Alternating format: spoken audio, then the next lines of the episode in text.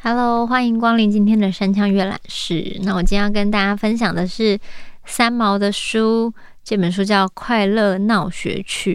那这是三毛逝世三十周年的纪念版，所以它的封面也是改版了。然后这一系列的三毛的，就是周年纪念版的，非常的漂亮。它每一个封面都是走一个比较大地色系，然后会有一些很像沙漠里的呃。吹了风以后，就是那个沙尘，然后再撒上一些金粉，然后会有每一本都会有不同的封面这样子，但颜色就是接近大地色，有点偏土的颜色，但有点带有一点点红，然后书腰是卡其色的，就是我觉得这个版本很雅致，封面很漂亮，就是我蛮喜欢的。那呃，以前在念书的时候就很喜欢三毛，然后还去找了什么三毛传记那种绝版的，就很努力的去找各种三毛相关的书籍啊，或是收集他不同的版本啊。所以呃，之前家里应该算是有收藏到他就是原始的，就是我以前小时候在图书馆借的那种版本，就是上面会有三毛照片的那个版本。然后这次又收到了三十周年纪念版，然后就觉得啊，好开心哦，就是。嗯、呃，每个时期读三毛，就是也会有不同的感觉，所以像喜欢的书，我就是有时候不同时期可能会再拿出来读一读。那今天就来分享三毛的文字与魅力给大家。那就翻到第四十七页，吹冰是吹吹风的吹。好，开始喽。那天上学的时候，并没有穿红衣服，却被一只风水牛一路追进学校，跑得开始。以为水牛只追一下下就算了，或者会去改追其他的行人，结果他只盯住我，锲而不舍地追，哭都来不及哭，只是没命地跑。那四只蹄子奔腾着，跺跺地拿脚来顶，总是在我裙子后面一点点的距离。好不容易逃进了教室，疯牛还在操场上翻蹄子踢土。小学的招会就此取消，同学们很惊慌，害怕牛会顶进教室。晨操扩音机里没有音乐，只有一再的播着：“各位同学留在教室里，不可以出来，不可以出来。”我是把那条牛引进学校操场上来的孩子，双手抓着窗口的木框，还是不停地喘气。同学们拿出童军棍，把教室的门顶住，而老师，老师们躲在大办公室里，也是门窗紧闭。就是那一天，该我做值日生。值日生的姓名每天由风纪股长写在黑板上，是两个小孩同时做值日。那个风纪股长忘记是谁，总之是一个老师的马屁鬼，压迫我们的就是他。我偶尔也被选上当康乐股长。可是康乐和风纪比较起来，那份气势就差多了。风水牛还在操场上走东西去顶，风纪鼓掌却发现当天班上的茶壶还是空着。当时我们做小学生的时候，没有自备水壶这个事情。教室的后面放一个大水壶，共用一个杯子，谁渴了就去倒水喝，十分简单。而水壶是值日生到学校的厨房大灶上去拿滚水，老校工灌满了水，由各班级的小朋友提着走回教室。牛在发疯，风纪股长一定逼我当时就去厨房提水，不然就记我名字。另外一个值日生小朋友哭了，死不肯出去。他哭是为了被记名字。我拎了空水壶，开门走到外面，看也不看牛，拼命的就往通往厨房的长廊奔跑。等到水壶注满了水。没有可能快跑回教室，于是我蹲在走廊的门边，望着远处的牛，想到风纪股长要记名字交给老师算账，也开始蹲着细细碎碎的哭了。就在这个时候，清晨出操去的驻军们回来了。驻军是国庆日以前才从台湾南部开来台北暂住在学校一阵的军人来了，看见一只疯牛在操场上东顶西拱的，根本也不当一回事，数百个人。杀声震天的，不知用上什么阵法，将牛一步一步赶到校外的田野里去了。确定牛已经走了，这才提起大茶壶，走三步停两步的往教室方向去。也是在那么安静的走廊上，身后突然传来咻咻咻咻喘息的声音。这一慌，腿软了，丢了水壶，往地下一蹲，将手抱住头。死啦！牛就在背后。咻咻的声音还在响，我不敢动，觉得被人轻轻碰了一下，紧缩肩膀。慢慢抬头斜眼看，发觉两只暴突如牛眼般的大眼睛呆呆瞪着我，眼前一片草绿色。我站了起来，也是个提水的兵，咧着大嘴对我啊啊打手势。他的水桶好大，一个扁担挑着，两桶水面浮着碧绿色的芭蕉叶。漆黑的一个塌鼻子大兵，面如大饼，身壮如山，胶鞋有若小船。乍一看去，透着股蛮牛气；再一看，眼光柔和的，明明是个孩童。我用袖子擦一下脸，那个兵也不放下挑着的水桶，另一只手轻轻一下就拎起我那个千难万难的热水壶，做了一个手势，意思是带路，就将我这个瘦小的人和水都送进了教室。那时老师尚未来，我蹲在走廊水沟边，捡起一片碎石，在泥巴地上写字，问那人什么兵。那个哑巴笑成傻子一般，放下水桶，也在地上画“吹冰。吹字他写错了，写成吹冰。他第一个吹，他写成吹饭的吹，然后但是他把吹写错了，写成吹哨子的吹。后来老师出现在远远的长廊，我想赶快跑回教室。哑巴兵要握手，我就同他握手。他将我手上下用劲地摇到人都跳了起来，说不出多么欢喜的样子。就因为这样子，哑巴和我做了朋友。那时候我小学四年级，功课不忙，回家说起哑巴，母亲斥责我，叫我不要叫人家哑巴。我笑说他听不见呢。每天早晨见到哑巴，他都丢了水桶，手舞足蹈地欢迎我。我们总是蹲在地上写字，第一次就写了一个火，又写了吹和吹的不同，就是火字部的吹和口字部的吹。解释吹的时候，我做了山火的动作，这个吹就嘟嘟的做号兵状。哑巴真聪明，一教就懂了，一直打自己的头，在地上写笨，但他把笨写成了茶。我猜是错字，就打了一下他的头。那一阵对一个孩子来说是光荣的，每天上课之前先做小老师，总是跟着一个大汉在地上写字。哑巴不笨，水桶里满满的水也总不泼出来。他打手势告诉我。水面浮两片大叶子，水就不容易泼出来，很有道理。后来在班上讲故事，讲哑巴是四川人。兵过之前，他在乡下种田，娶了媳妇。媳妇正要生产，老娘叫哑巴去省里抓药。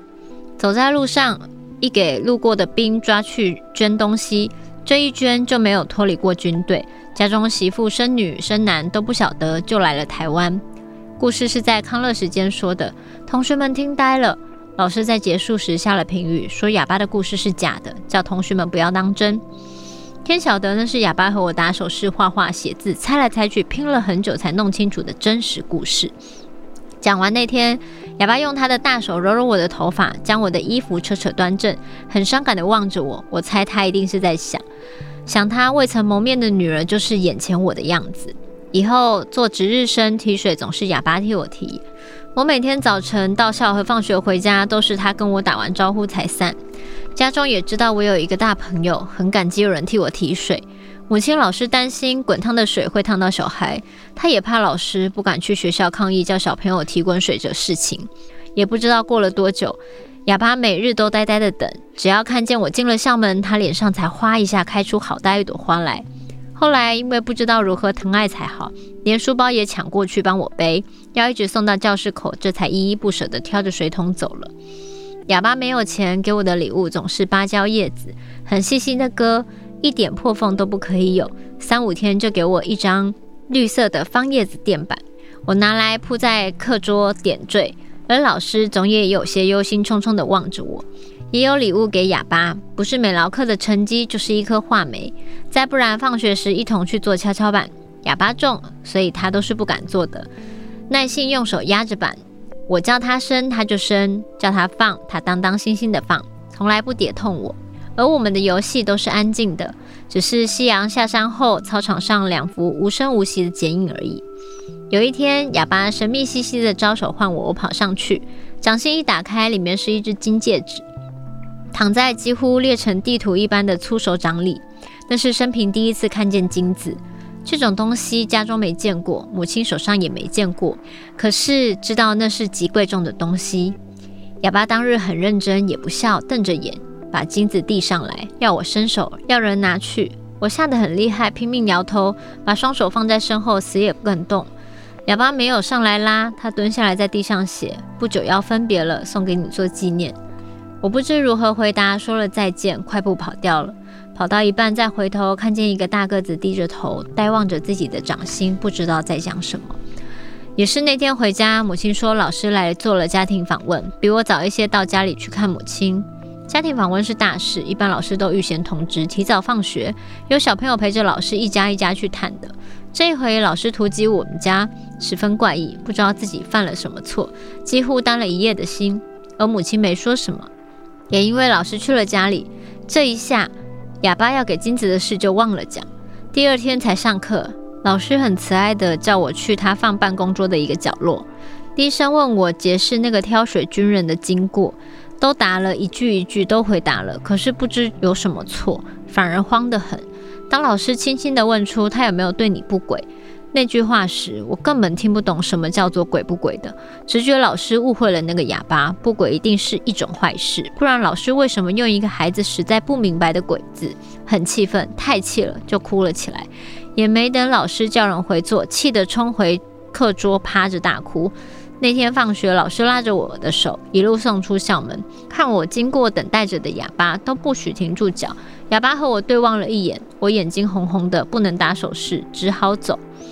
老师对哑巴笑着点点头。到了校门口，老师很凶很凶地对我说：“如果明天再跟那个兵去做朋友，老师记你大过，还要打。”我哭着小跑，他抓我回来讲：“答应啊，讲啊。”我只好点点头，不敢反抗。第二天，我没有再跟哑巴讲话。他快步笑着迎上来，我掉头就跑进了教室。哑巴站在窗外，眼巴巴地望，我的头低着。是个好粗好大个子的兵，早晚都在挑水，加上两个水桶前后晃，在学校里就更显眼了。男生们见他走过，就会唱歌谣似的喊：一个哑巴提水吃，两个哑巴挑水吃，三个哑巴没水吃。跟前跟后叫了还不够，还有些大胆的冲上去推水桶，将水泼出来。过去，每当哑巴兵被男生戏弄的时候，他会停下来放好水桶，做事要追打小孩。等小孩一哄跑了，第一个笑的就是他。也有一次，我们在地上认字，男生欺负哑巴听不见，背着他抽了挑水的扁担，逃到秋千架那边，用那东西去打击架子。我看了，追上去揪住那个光头男生就打，两人厮打得很剧烈，可是都不出声叫喊。最后将男生死命一推，他的头碰了秋千，这才哇哇大哭，去跟老师告状。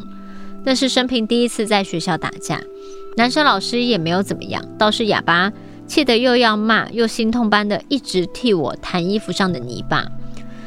然后他左看我右看我，大手想来拥抱我这个小娃娃，始终没有做，对我点了个头，好似要流泪般的走了。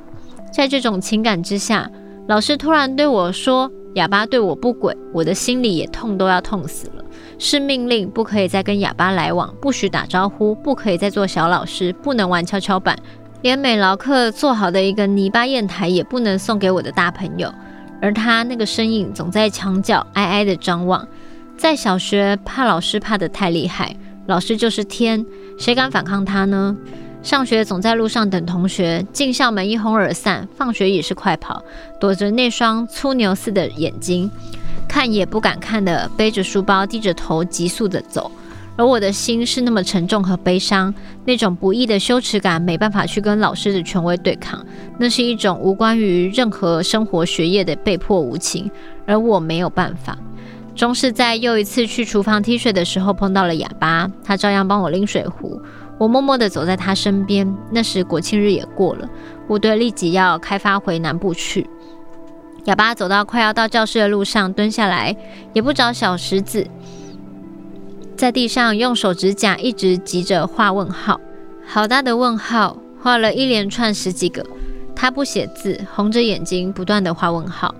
不是我，我也不写字，急着打自己的心，双手向外推。哑巴这会不懂。我快速地在地上写：“不是我，不是我，不是我。”他还是不懂，也写了：“不是给金子坏了。”我拼命摇头，又不愿意出卖老师，只是叫喊：“不要怪我，不是我，不是我。”用喊的，他只能看见表情，看见一个受了委屈的小女孩的悲脸，就那样跑掉了。哑巴的表情一生不能忘怀。部队走时就和来时一般安静，有大卡车装东西，有队伍排队成树林一般沙沙沙沙的移动。走时，校长向他们鞠躬，军人全体举手敬礼道谢。我们孩子在教室内跟着风琴唱歌，唱淡淡的三月天，杜鹃花开在山坡上，杜鹃花开在小溪旁。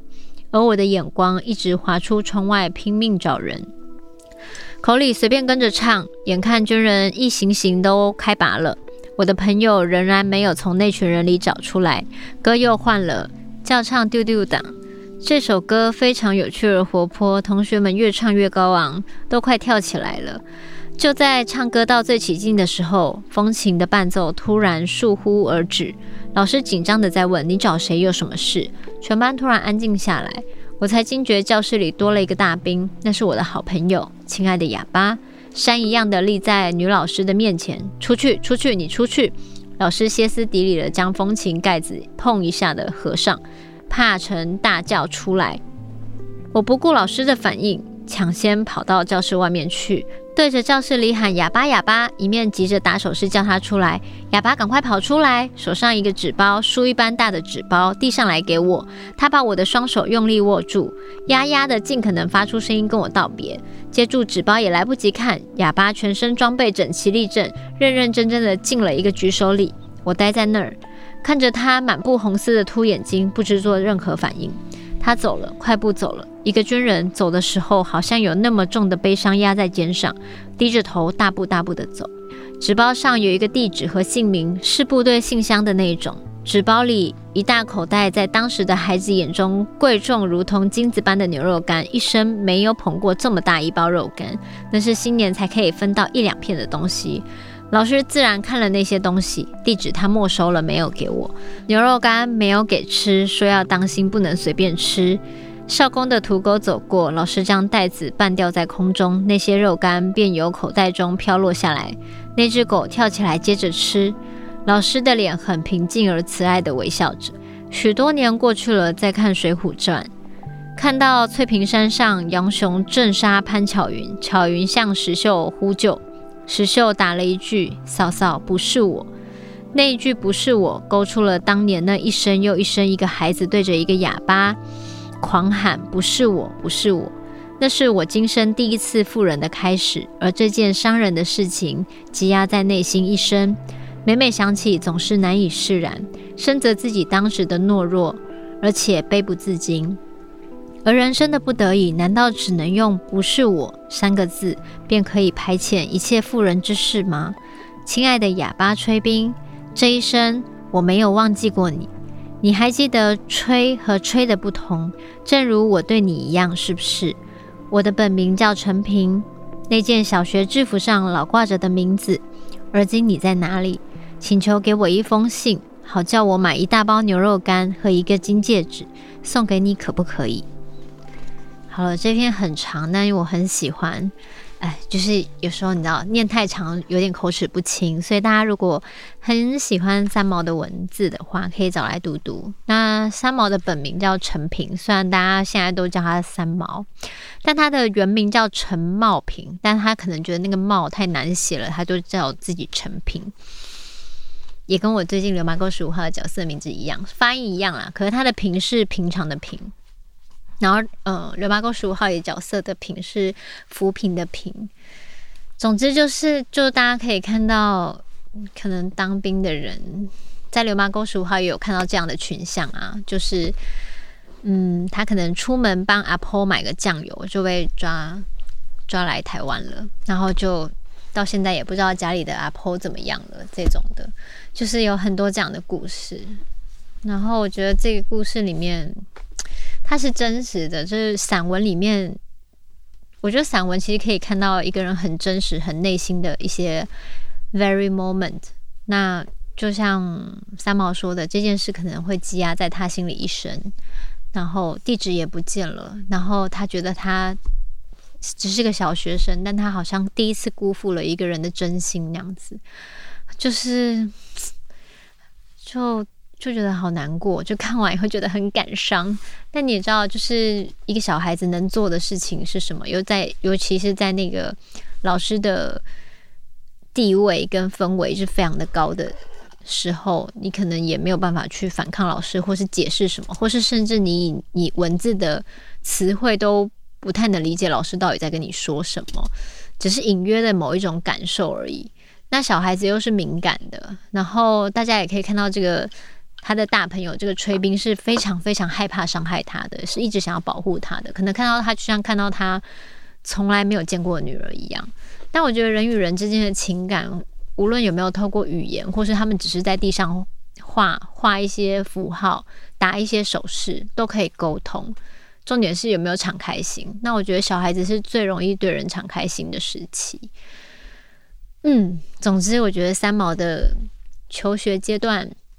的这些散文有非常多，你看了以后可能会想到你求学阶段，或是你还没有长大成人的时候，很多无法表达的，很多被误解的的一些小时候的回忆。因为很多人都觉得小孩子好像小孩子想什么不重要，听大人的就对了。可是很多小孩子从小就很有想法了。那我觉得其实现在越来越好了，大家其实都会比较尊重小孩的想法，无论那个小孩有多小，对。但我觉得以前可能比较是大人说了算，小孩子不要乱说话，小孩子不要乱跑，小孩子怎么样怎么样，对。所以就可以从他的散文里面看到这一些不同年代氛围的大人跟小孩之间的相处的关系，对。但现在越来越。感觉越来越多 小孩子是很能发表自己的意见，然后大人也都会尊重的，就是每一个时期的氛围不一样吧。嗯，那希望大家也可以重新找到三毛的三十周年的纪念版，重新回味一下三毛的文字。那这周的山下阅览室就到这边结束，我们下周见。